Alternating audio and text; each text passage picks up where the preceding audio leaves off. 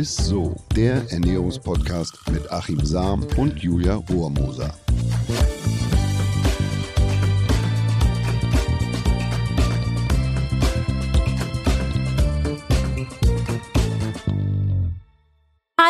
Hallo, ihr Lieben. Ihr hört Isso, den Ernährungspodcast mit Achim Sam und mit mir. Der wunderbaren, herzhaften Julia Rohrmoser. Schön, dass ihr mit dabei seid. Und Achim, es ist soweit. Heute gerätst du wieder in Schwitzen. Eine neue Runde Q&As steht an. Gerätst du in Schwitzen? Warum Schwitzen? ja, es sind immer viele Fragen auf einmal. Ne? Wir haben wieder eine Menge spannende Fragen aus der Community gesammelt, die du jetzt wieder beantworten darfst. Ich freue mich immer sehr auf diese Folgen, muss ich sagen, weil wir über so viele unterschiedliche Themen sprechen und ich natürlich noch mehr lerne in diesen Folgen. Die erste Frage kommt tatsächlich von Günther. Er sagt, ich esse gerne Döner und bin der Meinung, dass dieses Fastfood eigentlich gar nicht so ungesund sein kann. Ne, mageres Fleisch, Gemüse und Fladenbrot, okay, Kalorienbombe schreibt er, aber der Rest, was sagst du dazu? Lieber Günther, du kannst ruhig Döner essen. Du solltest halt nach dem Dönerverzehr eine kurze Mahlzeit, eine Pause machen und vielleicht mal vier bis fünf Monate kein Döner essen. Nein, also ganz im Ernst, ein Döner gibt's ja in Döner normal bis hin zu äh, Döner Plus, also riesige Unterschiede und es kommt natürlich drauf an, was das für ein Döner ist. Also mhm. was für ein Fleisch ist es da? Ist es Hühnchen? Ist es vielleicht irgendein Pressfleisch beispielsweise? Da gibt es schon riesen Unterschiede, was den Fettgehalt angeht. Oder wie viel, wie viel Teigtasche ist da drumrum? Und wie hoch ist der Anteil an, ähm, es gibt ja auch ein Veggie Döner beispielsweise. Ja, mhm.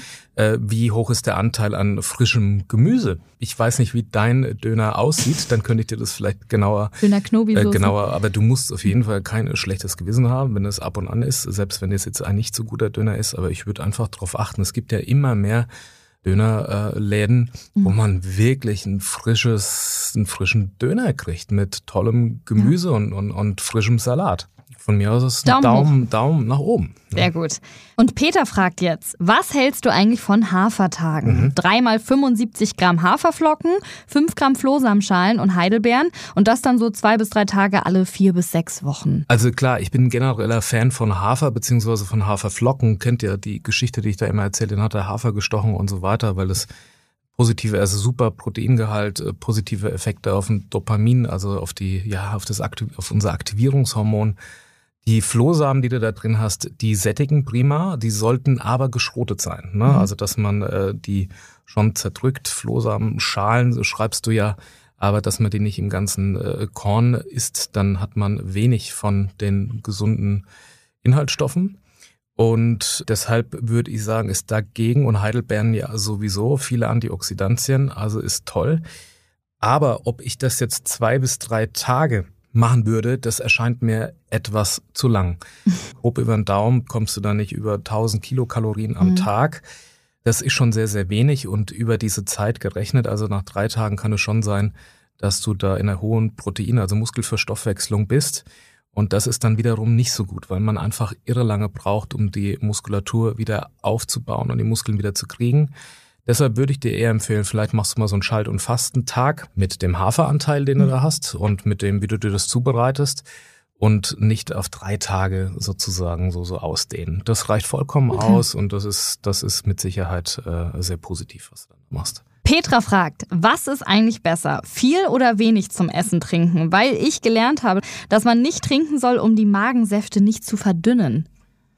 Ja, auch das ist individuell. Also ich merke das zunehmend, dass ich Probleme habe, wenn ich jetzt viel trinke zum Essen, dass ich dann einfach Schwierigkeiten habe. Also da bekomme ich mhm. Bauchschmerzen und so weiter. Also es ist tatsächlich so, dass natürlich die Magensäure verdünnt wird, wenn du da viel trinkst und natürlich lange brauchst, bis du die Nahrung verwertet hast beziehungsweise verdaut hast. Also das ist Typsache.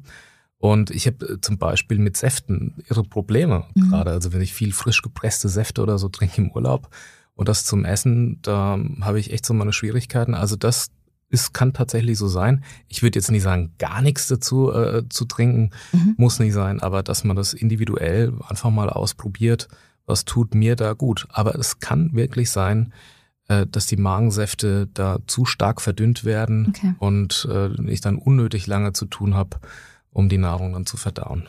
Sehr spannend. Gabi liebt Guinness über alles und fragt uns, stimmt es, dass Guinness-Bier sehr eisenhaltig ist? In Irland bekommen die Frauen nämlich anscheinend direkt nach der Geburt immer so einen Humpen, um den Eisenhaushalt erstmal auszugleichen. Wow, okay, das ist mal eine starke Frage. Ähm, muss ich tatsächlich mal nachschauen. Also Alkohol betäubt ja, ich weiß nicht, ob sich dann die Kinder irgendwie schön trinken müssen danach oder was das irgendwie für ein Singert oder.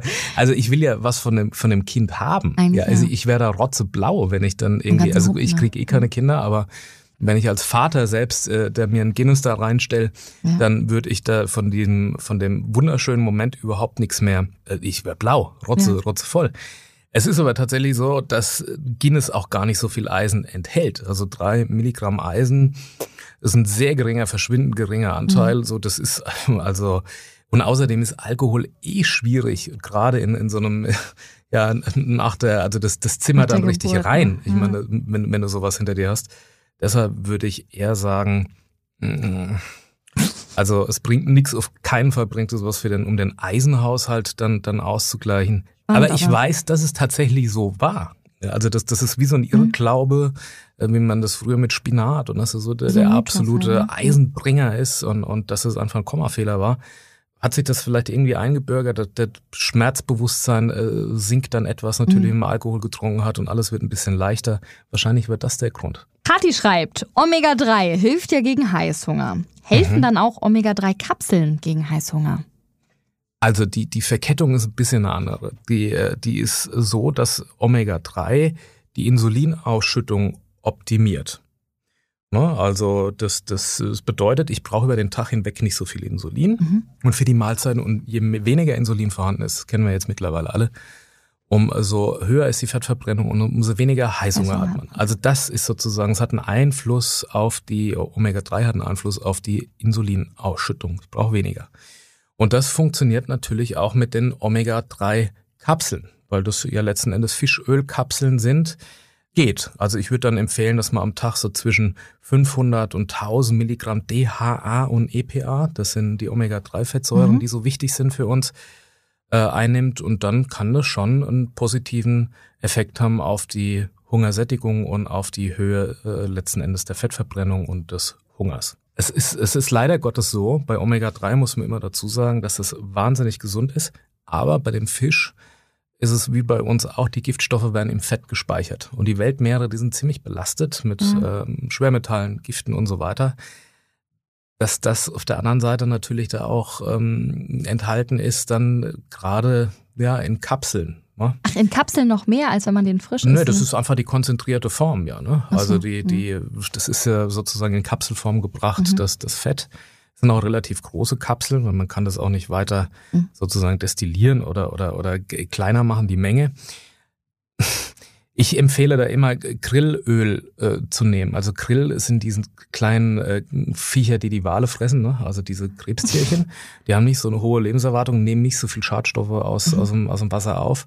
Das ist aber eine These, ich sage das dazu, weil ich die, die Werte, die sind einfach nicht ermittelt, man kennt die so auch Mhm. nicht.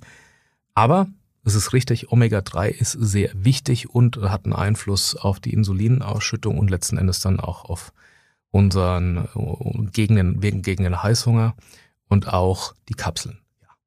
Okay, was ist deine Meinung zu Gerstengras-Timo-Bissen, vor allem als Pulver morgens?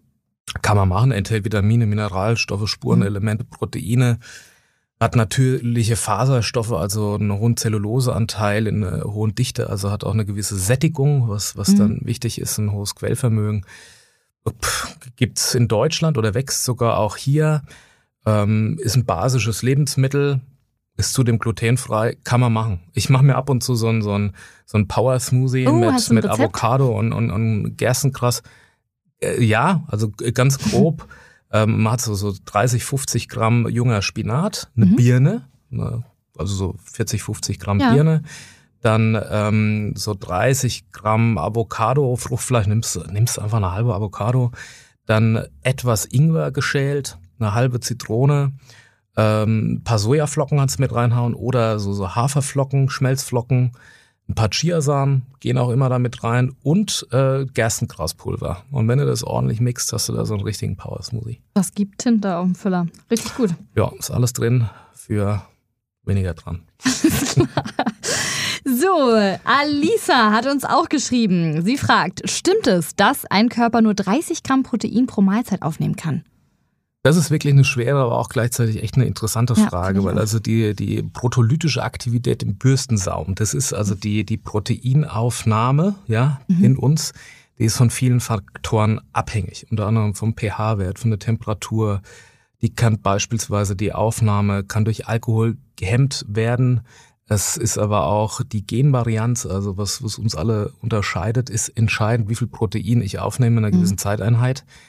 Und außerdem wandelt unser Körper ja auch überschüssiges Protein, äh, speichert es beispielsweise in Form dann letzten Endes von Körperfett. Also, dass man nicht sagen kann, so und so viel Gramm pro Mahlzeit, das ist enzymabhängig, verdauungsabhängig ja. und so weiter und so fort.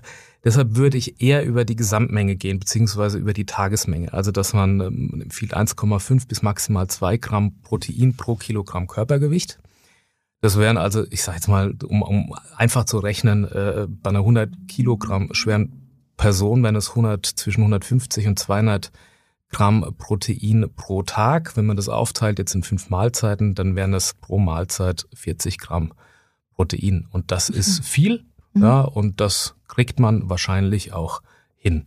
Also man muss da jetzt nicht irgendwie 10, 15, 20 Mahlzeiten essen, dass man Muckis aufbaut. Machen die Bodybuilder, dass sie in relativ kurzen Zeitintervallen dann essen. Aber ich würde das eher quasi über, den, über die Tagesration okay. äh, und das dann aufteilen auf, auf, äh, auf die Mahlzeiten. Okay, alles klar. Jetzt kommt eine sehr spannende Frage noch rein und zwar von Daniel. Das habe ich tatsächlich noch nie gehört, deswegen bin ich gespannt, was du sagst. Reagiert der Blutzuckerspiegel auch auf den Geruchssinn? Das ist wirklich sehr spannend und gleichzeitig ist es ähm, sehr komplex. Okay. Weil, also man muss, da muss ich vielleicht ein bisschen wissenschaftlicher werden. Die äh, Glucose-Reaktion, die unterteilt man in die zerfallische Phase, in die gastrale Phase und in die intestinale Phase. Und diese erste Phase, diese zerfallische Phase der Glucose-Reaktion, kann, also das ist das, was wir dann mhm. riechen und was wir sehen und so weiter, kann tatsächlich einen Einfluss haben. Also, dass es eine Art Voraktivierung von Insulin über den Geruchssinn gibt. Also, wenn wir was riechen, ja. es ist ja, der Geruchssinn ist ja Teil unserer Geschmacksempfindung. Also, die gleichen Nervenbahnen laufen da zusammen. Mhm. Das bedeutet, wenn ich was rieche, äh, dann kann es tatsächlich sein, dass ich eine Art Insulin Ausschüttung dann tatsächlich ja, habe. Jetzt kann man nicht gleich davon sprechen, dass man eine Nasenklammer-Diät macht und sich das aufsetzt. Aber es gibt da auch einen ganz, ganz interessanten Versuch, kann man mal ausprobieren, wenn man ja. warmes Wasser trinkt ja. und frisch gemahlenen Kaffee in der Nase hat. Mhm. Mhm. Also, wenn man dran riecht, mhm. dann denkt man, man trinkt Kaffee. Wie jetzt echt? Nur ja, also wenn du jetzt in der Rösterei sitzt, brauchst du gar keinen Kaffee bestellen, dann bestellst du einfach ein Wasser Weil und trinkst es und du denkst, du trinkst Kaffee weil diese Nervenbahner zusammenlaufen. Also das ist, das, das ist äh, letzten Endes der gleiche Reiz, ja der verrückt. das aktiviert. Also ich kann die Menge nicht sagen, aber dass da was passiert und dass es eine Art Voraktivierung gibt von Insulin über den Geruchssinn und dadurch der Blutzucker, ähm, ja, nicht der Blutzucker ansteigt, aber letzten Endes Insulin aktiviert wird, das kann sein, tatsächlich. Ist beispielsweise auch ähnlich mit, mit der Tischmusik, ne? weil mhm. da der gleiche Reiz auch aktiviert ist. Also man, wenn man Musik hört, isst ein gutes Gericht, dann kann es das begünstigen. Man isst lieber, man isst vielleicht mehr. Wenn ich aber eine Scheißmusik höre, ja, mhm. beim ganz tollen Gericht muss ich den Raum verlassen. Da muss ich aus dem Restaurant raus und so. Ne? Also das kann schon alles eine Rolle haben. Und außerdem, wir kennen das ja von der, der visuelle mhm. Eindruck, der spielt auch eine Rolle. Das mhm. Auge ist mit. Ne, deshalb macht man häufig auch, versucht man ja eine Reproduzierbarkeit von bestimmten Lebensmitteln hinzubekommen, dass der Apfel immer gleich aussieht. Und wenn der Apfel eben nicht so aussieht, wie wir mhm. das kennen, essen wir denn weniger gern. Das ja, hängt natürlich ja. mit hormonellen Systemen zusammen. Ich finde das richtig, richtig spannend. Also es ist krass. Ist es deswegen auch so, dass wenn man was richtig, richtig Leckeres deftiges riecht, dass man dadurch auch Hunger bekommt oder ist das auch nochmal ein anderes Thema? Doch, genau, das ist die Verkettung. Also so. das nennt man mhm. sozusagen, das ist die zerfallische Phase der Glukosereaktion. Wahnsinn. Und da passiert relativ viel, weil durch diese Eindrücke, die wir haben, über die mhm. Nase, Geruchssinn, das Auge und so weiter, und das Gehör auch, das läuft eben zusammen. Das ist so letzten cool. Endes am Vagusnerv. Markus sagt, taugt das klassische Studentenfutter auch als Brainfood? Sagt man ja immer, ne? Ja, ja, ist es, ist es tatsächlich. Es ist allemal besser als beispielsweise der klassische Traubenzucker, ne? was man ja immer so, weil dann eben der für die Blut. Blutzuckerspiegel rasch ansteigt. Ja. Dann wenig Glucose da ist, fällt dann in den Keller und das erzeugt dann sozusagen eher eine, eine Unkonzentriertheit, statt dass Okay. wir dann wacher und konzentrierter sind. Aber bei dem ähm, Studentenfutter ist es wirklich so, das ist ja ein Mix aus Nüssen, Trockenfrüchten und äh, versorgt das Gehirn mit Glucose, also mit Zucker, mit guten Fettsäuren, mit B-Vitaminen, die wichtig sind für die, für die Nerven, mit Aminosäuren, Magnesium, Vitamin C. Also es ist schon, schon gut, ja. Ähm, die Dosis ist letzten Endes auch wichtig. Also so eine, so eine kleine Handvoll ist Mhm. eine gute Menge. Also wenn man die gerade so einem Handteller dann hat, das ist gut. Gut Ja. für die Nerven, gut für die Konzentration. Aber nicht nur, nur, nicht nur das Brain Food äh, oder, oder Studentenfutter tut der Schaltzentrale gut. Was ebenso wichtig ist oder eigentlich wichtiger ist, dass man Wasser trinkt oder, oder viel dazu trinkt. Weil eben ein Mangel der Flüssigkeitszufuhr führt eher zu Unkonzentriertheit, zu einer schlechten Aufmerksamkeit. In der Klausur habe ich jetzt immer äh, anderthalb Liter Wasser mitnehmen, anstatt Man kann auch dann auch auf Toilette gehen und kann den Spickzettel nochmal rauspacken. Das Ist eine so. Win-Win-Situation, Das ist eine also viel zu trinken. Nur zu oft auf Toilette macht dann auch. Aber wenn der Professor ja sieht, dass man eine Flasche Wasser auf dem Tisch hat und man leert die weg, dann glaubt er Dann einem das wahrscheinlich, dass man auf man einem Toilette das. muss. Ja, und zum Thema abwechslungsreiche Ernährung haben wir auch eine Frage bekommen. Und zwar, kann es sein, dass sich mein Körper bei regelmäßiger, eintöniger Ernährung daran gewöhnen kann und irgendwann keinen Nutzen mehr aus dem Essen ziehen kann? Auf den ersten Blick nicht.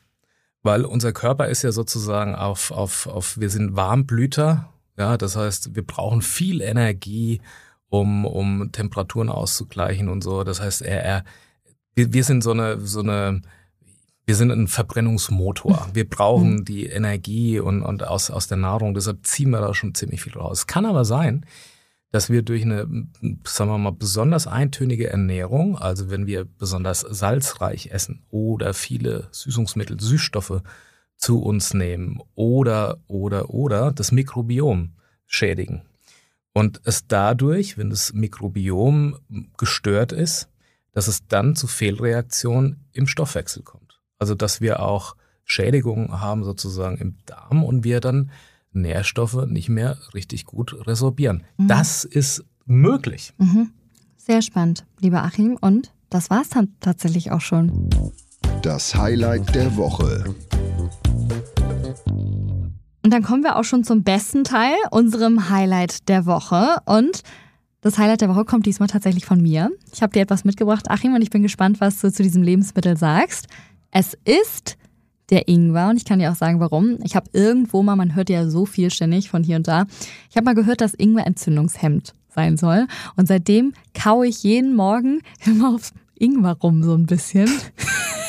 Und er rede mir ein, dass es mir dadurch besser geht. Das ist ja schon die halbe Miete, wenn du das machst. Was sagst du dazu? Ja, also Ingwer wird ja auch viel gepriesen und so. Und es ist sicherlich ist es ein, ein äh, gutes Lebensmittel oder, Mhm. oder, oder äh, ja, es.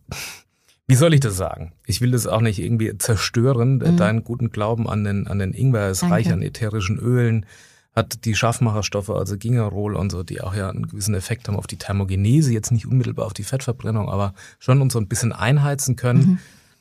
Ähm, aber das Einzige, was so richtig erforscht wurde und was durch Studien belegt ist, ist, dass diese Schafstoffe gegen Übelkeit helfen können.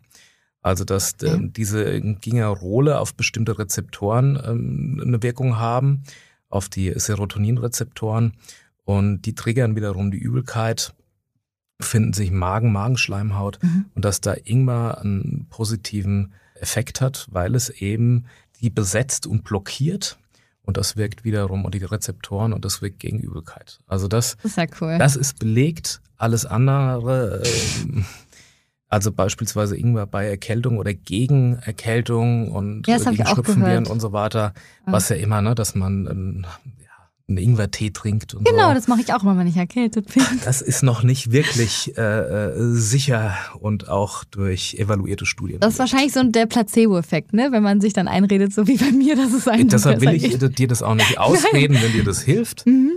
Äh, Ingwer ist sicherlich gut und, und ja. aber ob er jetzt so gut ist, wie er immer angepriesen wird, pff, das wage ich zu bezweifeln. Aber wenigstens gegen Übelkeit, da habe ich trotzdem was gelernt. Also wenn ich das nächste Mal ein bisschen über den Durst vielleicht getrunken habe, am nächsten Tag haue ich einfach auf genau. der Ingwerkanolle rum. Dann denkst du, gibt es irgendwie einen Cocktail mit Ingwer? Genau, ja, weiß ich nicht. Nee, äh, Moskau Mule, ist das mit Ingwer? Guck mal. Guck mal. Naja. Guck mal an. Da haben wir das doch schon mal geklärt. Dann weiß ich, was ich bei der nächsten Veranstaltung trinken werde. Dann ähm, vielen, vielen Dank, lieber Achim, für diese Folge. Danke euch für die spannenden Fragen, ne? sonst wäre die, Fra äh, die Fragerunde ja gar nicht zustande gekommen. Wir sammeln natürlich auch schon fleißig für unsere nächste QA-Folge, also schickt uns gerne weiter alles, was euch rund um die Ernährungswissenschaft so interessiert. Entweder auf Instagram oder per E-Mail an isso.edeka.de. Ist so natürlich Ihr kennt es ja auch schon mit 3S. Und wir freuen uns bis nächste Woche. Danke. Tschüss. Dankeschön. Ciao.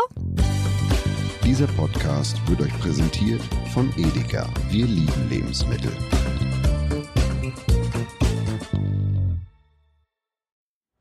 Es folgt eine Podcast-Empfehlung.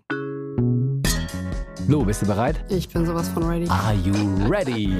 Herzlich willkommen bei Cheers, dem Weinpodcast mit Lou. Das bin ich, studierte Weinexpertin, Weinwirtschaftlerin und Weinbloggerin. Und ich bin Jonas. Ich bin hier, um Lou eine Menge Fragen zu stellen, denn wir sprechen in diesem Podcast über Wein, über Spannendes und eigentlich alles, was man wissen muss. Egal, ob man Weinanfänger ist oder fortgeschritten, dieser Podcast ist für alle bestens geeignet, die Bock auf Wein haben. Ja, welcher Wein passt zu welchem Essen? Warum ist Säure im Wein eigentlich so wichtig? Und wie kommen die Aromen in euren Wein rein? Und warum spuckt Lou nach dem Probieren immer wieder alles aus? In kurzen und knackigen Episoden gibt es genau auf diese Fragen die passende Antwort. Und ab und an gibt es auch noch Gäste. Und wenn ihr Fragen habt, dann schreibt sie uns an cheers.edeka.de. Jeden Montag gibt es eine neue Folge, überall da, wo es Podcasts gibt. Und ich würde sagen, Cheers. Cheers.